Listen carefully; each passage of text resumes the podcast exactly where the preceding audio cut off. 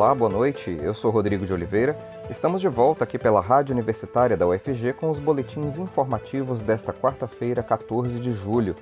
Você pode nos acompanhar pelos 870 AM ou pela internet no site radio.ufg.br e no aplicativo Minha UFG. Os boletins da Rádio Universitária estão disponíveis também em formato de podcast nas principais plataformas digitais. A diretora técnica da Precisa Medicamentos, Emanuela Medrades, finalmente falou hoje na CPI da Covid no Senado, depois de ter ficado em silêncio na primeira tentativa dos senadores em ouvi-la na terça-feira.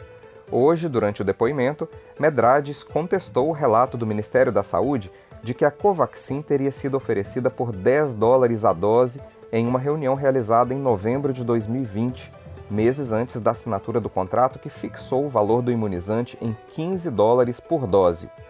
De acordo com a funcionária da Precisa Medicamentos, existia à época apenas uma expectativa de que o produto pudesse custar 10 dólares ou menos, mas nunca houve uma oferta sobre a mesa com essa precificação. Medrades classificou a narrativa do Ministério como equivocada e disse que a política de precificação da Covaxin é 100% da Bharat Biotech e que a Precisa Medicamentos não atua na precificação do produto.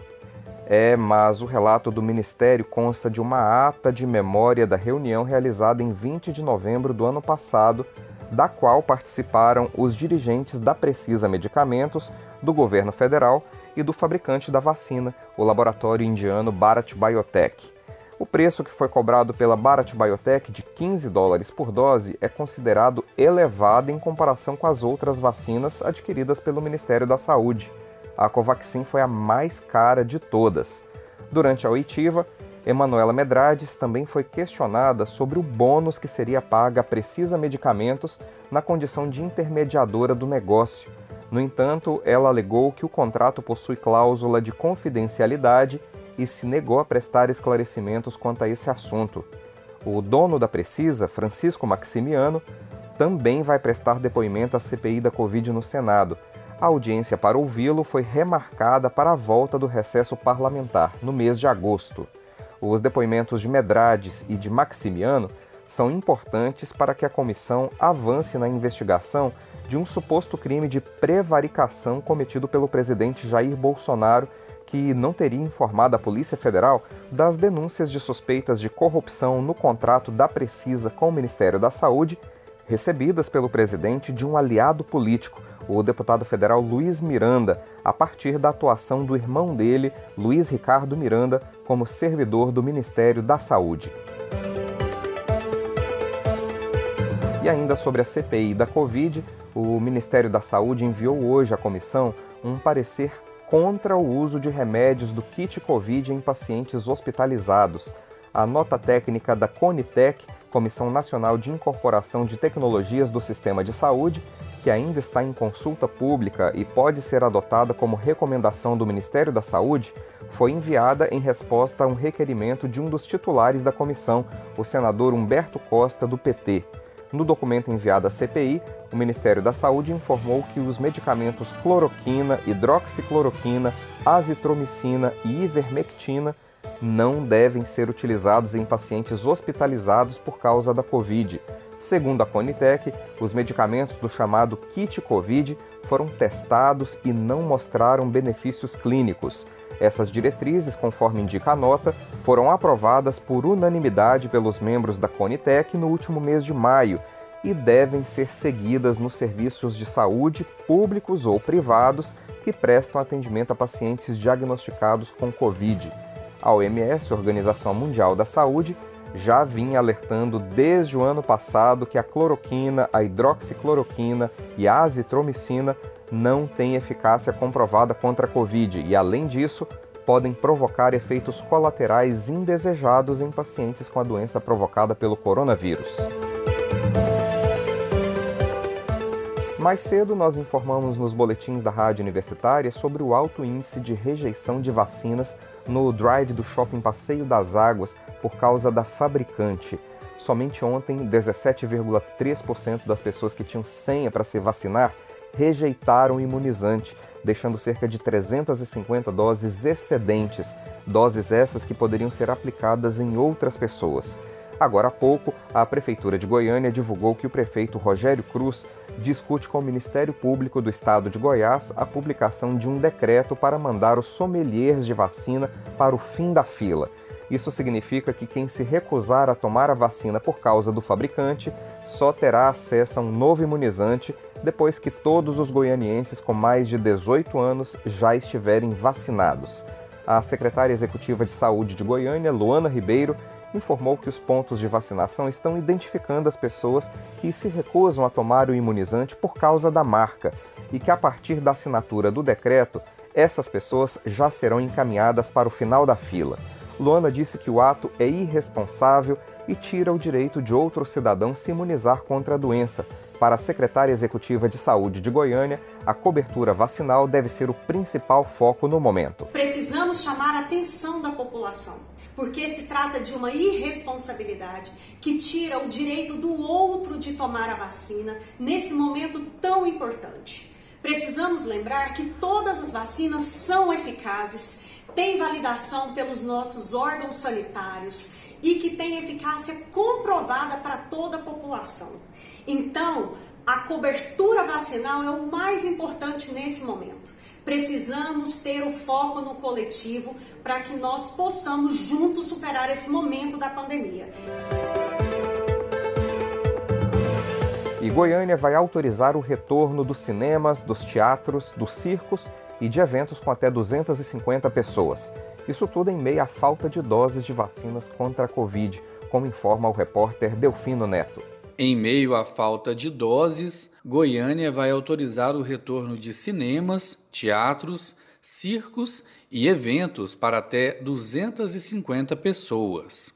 O prefeito de Goiânia, Rogério Cruz, em reunião com empresariado e membros do setor cultural de Goiânia, que começou por volta das 9 horas da manhã de hoje, anunciou flexibilizações e o retorno dos equipamentos culturais na cidade. O texto será escrito ao longo desta quarta-feira e publicado amanhã, quinta-feira, dia 15, quando já passa a valer as novas regras. Estiveram presentes na reunião o secretário de governo, Arthur Bernardes, o titular da saúde, Durval Pedroso, o chefe de gabinete, José Firmino, o presidente da Câmara Municipal de Goiânia, vereador Romário Policarpo, e representantes do setor produtivo.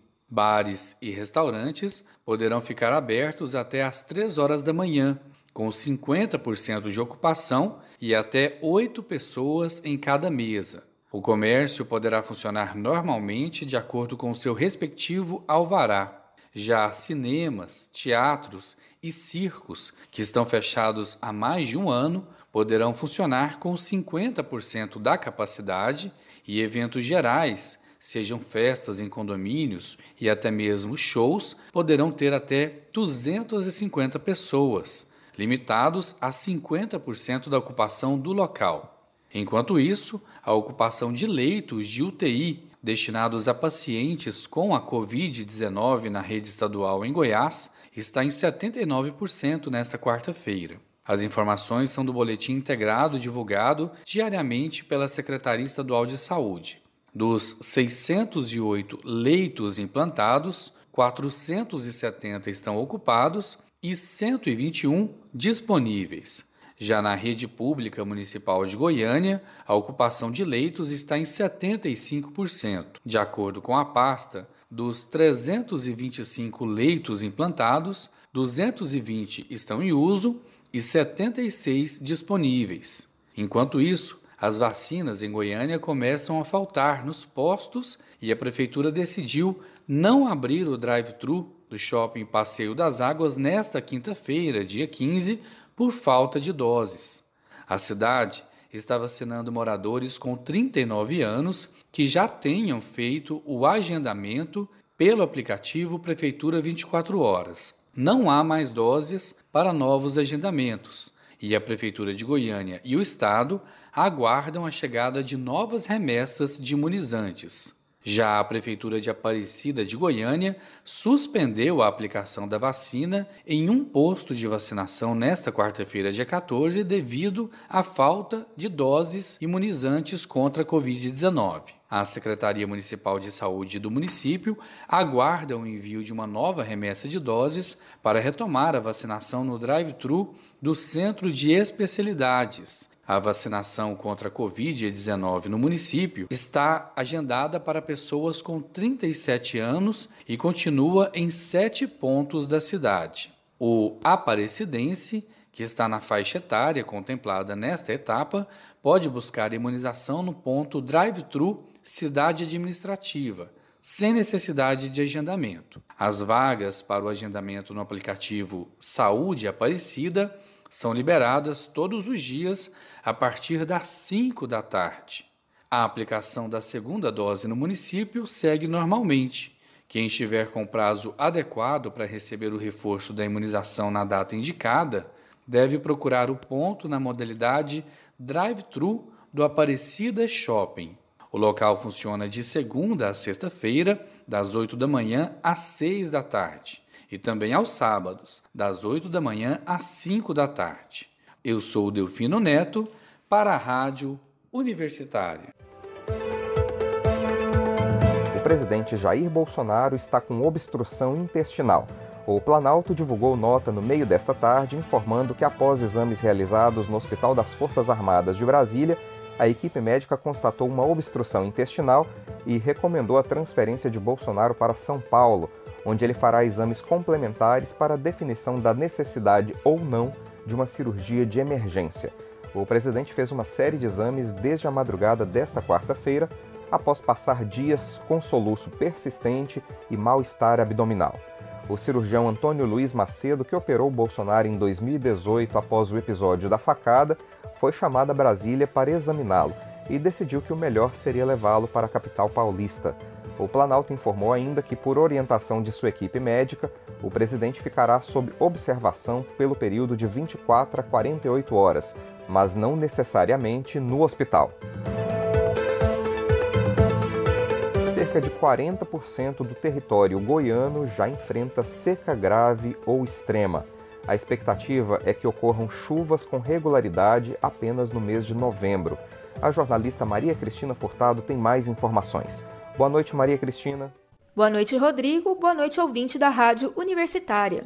Com no mínimo dois meses de estiagem pela frente, 40,54% do território goiano já enfrenta seca grave ou extrema.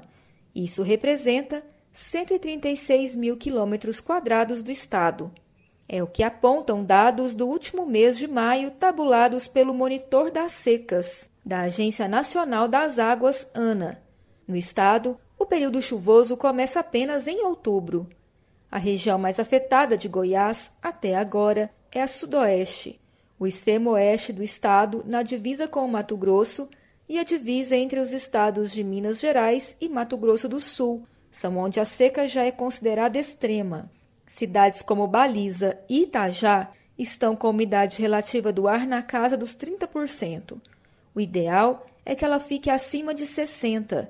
Na mesma região, também está o Parque Nacional das Emas, que enfrenta um incêndio há quatro dias, que já consumiu mais de 30 hectares.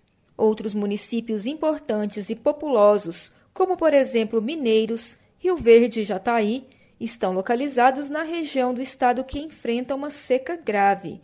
Todos estão com a umidade relativa do ar girando em torno de 35%.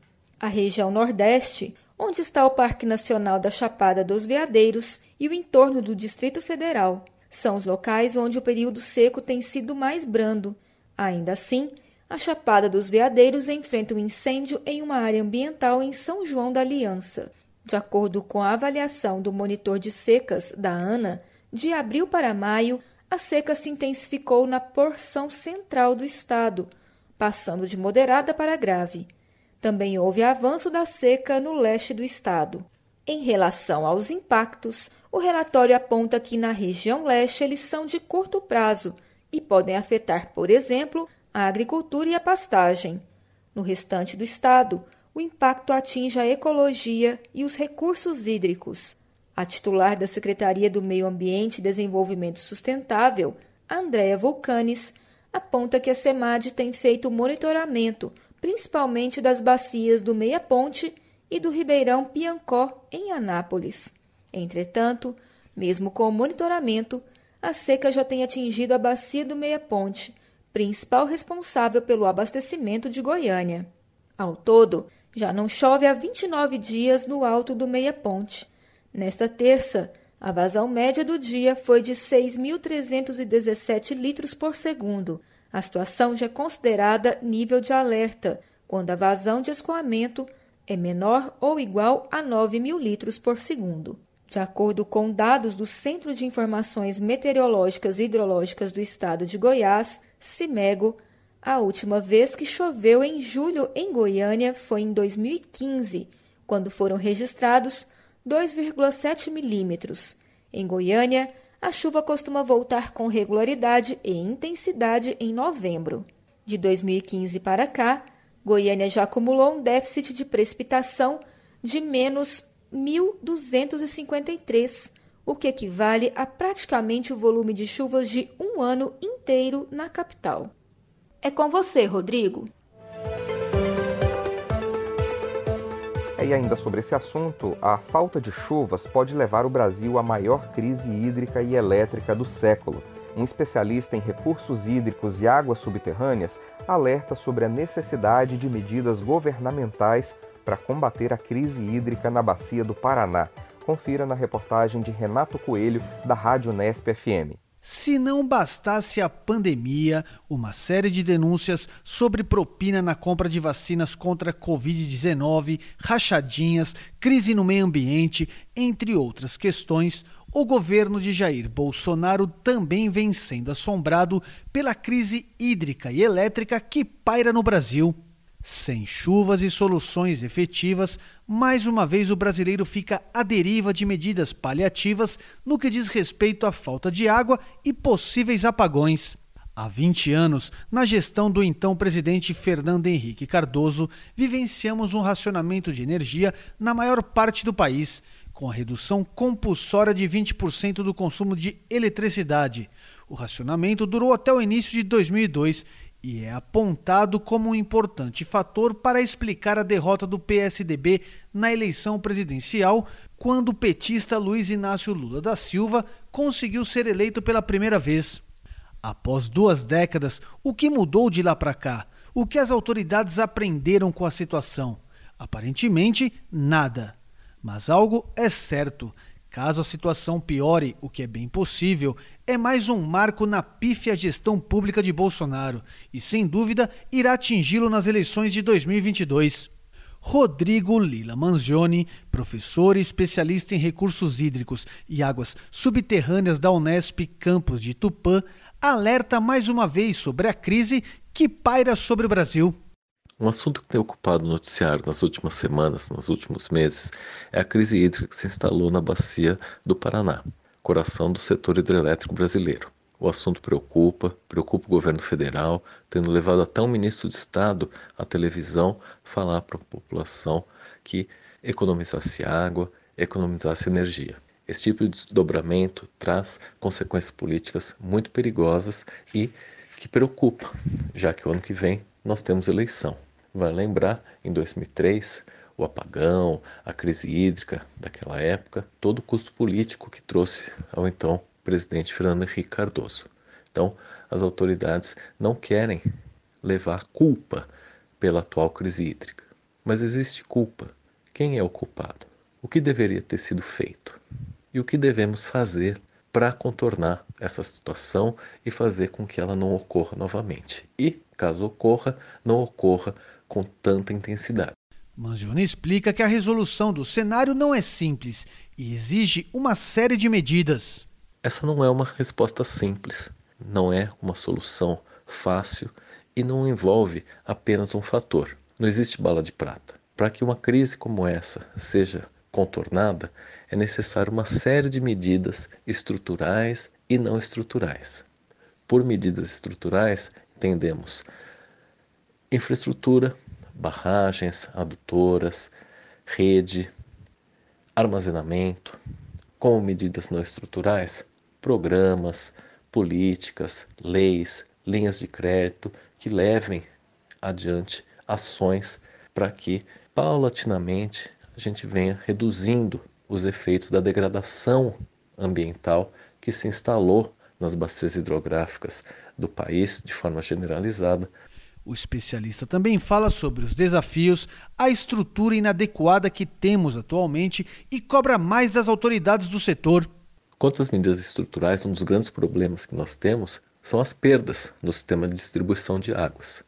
Nossas cidades perdem muito da água que é tratada, tirada dos rios e depois distribuída ou mesmo retirada de aquíferos, já em condição adequada para a distribuição. Temos cidades que chegam até a níveis superiores a 50%. Então, o custo desse tratamento adicional dessa água que é perdida acaba sendo repassado ao consumidor. Se nós tivéssemos redes mais modernas, investimentos na rede, talvez a gente pudesse depender um pouco menos dos recursos serem extraídos dos nossos mananciais. Já com medidas não estruturais, a gente tem uma série de leis, uma série de mecanismos eficientes, porém que não são colocados em prática. A gente acaba falhando na fiscalização e na manutenção, muitas vezes, da reserva legal, da proteção de nascentes e de áreas de proteção permanente, aqueles cordões de mata ciliar que devem estar nas margens dos córregos, dos rios, dos reservatórios, mantendo assim a qualidade e a vazão das nossas nascentes. As áreas de proteção permanente protegem, entre outras coisas, contra a poluição difusa, vindo da agricultura, por exemplo. E a proteção das nascentes faz com que elas continuem produzindo água com vazões adequadas, até mesmo quando não temos chuva, como é o caso do, do inverno um pouco mais seco que nós temos na região sudeste. Então, são medidas que devem ser incentivadas, incentivadas através de programas como, por exemplo, o produtor de água, da Agência Nacional de Água e Saneamento, da ANA, que a maioria das pessoas que trabalham ou militam na área de recursos hídricos conhece o programa antigo, iniciou-se nas cabeceiras do sistema Cantareira, nos municípios de Minas Gerais, que pertencem a essa bacia, e se espalhou por diversas outras regiões do Brasil, porém ainda não de uma maneira disseminada globalmente. A gente precisa de políticas, de linhas de crédito que levem o produtor a se sentir motivado a proteger os seus recursos. Aquele que controla ah, os recursos hídricos, que tem as fontes dentro das suas propriedades, se veja motivado a tomar esses empréstimos, a adotar certos programas, aderir a certas políticas, para que aí sim nós consigamos reverter esse quadro ao longo do tempo. Não é uma situação que a gente reverte de uma hora para outra. É preciso uma política de Estado, uma política nos municípios, nos estados, na federação, para que a gente faça uma articulação geral nas bacias e consiga, aos poucos, ir recuperando tanto a qualidade quanto a quantidade dos nossos recursos. E assim a gente torne as nossas bacias mais resilientes a eventos de seca meteorológica, como essa falta de chuva que levou a essa situação que nós temos hoje. Então, é preciso articular isso de uma maneira em que nós tenhamos ganhos palpáveis, os programas, os projetos sejam medidos e os investimentos sejam feitos. Temos algumas oportunidades com o novo marco do saneamento, talvez possam ser colocadas em prática, mas que isso também não onere ainda mais o consumidor, que não é justo que ele pague a conta por anos de descaso e de abandono dos nossos sistemas hídricos e sanitários. É, e quem vai fazer o Enem 2021 tem até a meia-noite de hoje para se inscrever. Para fazer a inscrição no Exame Nacional do Ensino Médio, o participante deve preencher um cadastro no portal do governo federal, criando um login e uma senha. Quem já tiver feito esse cadastro pode acessar diretamente a página do participante e iniciar a etapa de inscrição no Enem 2021. A taxa de inscrição custa R$ 85,00 e deve ser paga até o dia 19 de julho. quem foi beneficiado com a isenção da taxa não precisa realizar o pagamento. Qualquer pessoa pode se inscrever para o Enem 2021. No entanto, para o Enem digital, a participação é exclusiva aos estudantes que concluíram o ensino médio ou irão concluir neste ano. O Banco de Sangue do Hospital das Clínicas da UFG precisa de doações com urgência. A situação é crítica por lá. Com a pandemia, a queda nas doações foi muito grande e o trabalho do hospital aumentou. Vamos saber mais detalhes na reportagem da jornalista Maria Cristina Furtado. O Hospital das Clínicas da UFG tem reforçado o pedido de doação de sangue. Este mês, o déficit de doações chegou a 90%. A situação é crítica e o hospital necessita de doações com urgência. A médica hematologista e hemoterapeuta Luciana Cardoso Marinho, responsável técnica pelo Banco de Sangue do HC-UFG, explica que devido à pandemia de Covid-19, as doações caíram muito e, em contrapartida, o hospital ampliou a sua atuação. E venho aqui diante de vocês solicitar ajuda Devido à pandemia pela Covid-19, que perdura há mais de um ano, o Banco de Sangue do Hospital das Clínicas está apresentando mais e mais dificuldades na manutenção dos estoques de bolsa de sangue. Lembro vocês que me ouvem nesse momento que o hospital cresceu. Aumentaram o número de leitos para internações, assim também como previsto o aumento considerável de procedimentos cirúrgicos. Esse incremento que já está acontecendo reflete diretamente no nosso estoque de bolsas de sangue para que a gente consiga aí fazer um, um, atendimento adequado aos pacientes que se encontram internados diante de tantas solicitações transfusionais que são solicitados pelos médicos diariamente. Com estoques baixos, nosso atendimento ele é comprometido. Hoje temos disponíveis 80 leitos para atendimentos a pacientes vítimas da Covid-19. Lembrando também que o Hospital das Clínicas realiza procedimentos cirúrgicos aí de pequena a alta complexidade, sendo estes de referência em diversas áreas. São realizadas cirurgias cardíacas, neurocirurgias, cirurgias ortopédicas, Fazemos atendimento a pacientes em unidade de terapia intensiva, atendimento a pacientes pediátricos, gestantes, inúmeras solicitações aos pacientes de atendimento ambulatorial. Realizamos um suporte transfusional nos pacientes da oncologia, oncohematologia que realizam quimioterapia. E pacientes hematológicos também que dependem, na grande maioria das vezes, de transfusões para se manter. Estamos preparados para recepcioná-los com as devidas medidas necessárias para que se sintam seguros durante o atendimento. Estamos realizando agendamento via telefone, com horários já pré-determinados, no intuito de se evitar aglomerações. Adotamos medidas de distanciamento, higienização e todos aqui da equipe eles se encontram capacitados para lhes auxiliar e orientar no que for necessário. Faço apelo a vocês que compareçam ao banco de sangue do Hospital das Clínicas para doação de sangue. Venha participar conosco dessa campanha que é tão importante. Vamos fazer juntos a diferença pois muitos aqui estão precisando da ajuda de vocês. O HC precisa de doações de qualquer tipo de sangue e também de doação de plaquetas. Para evitar aglomerações, as doações estão sendo agendadas pelo telefone 62 3269 8326. As doações são feitas de segunda a sexta-feira, das 7 às 11 horas da manhã e da 1 às 5 horas da tarde, e aos sábados, das 7 às 11 horas da manhã. Nós teremos mais notícias amanhã cedinho no boletim das 10 horas da manhã. Continue acompanhando nossa programação pelos 870 AM e pela internet no site radio.ufg.br e no aplicativo Minha UFG. Nós também estamos nas redes sociais. Curta nossa página no Instagram e no Facebook. Enquanto todo mundo não for vacinado, tente ficar em casa e, se precisar sair, use máscara. É para proteger a você mesmo e também a quem você ama não perca o foco no combate ao coronavírus. Rodrigo de Oliveira para a Rádio Universitária.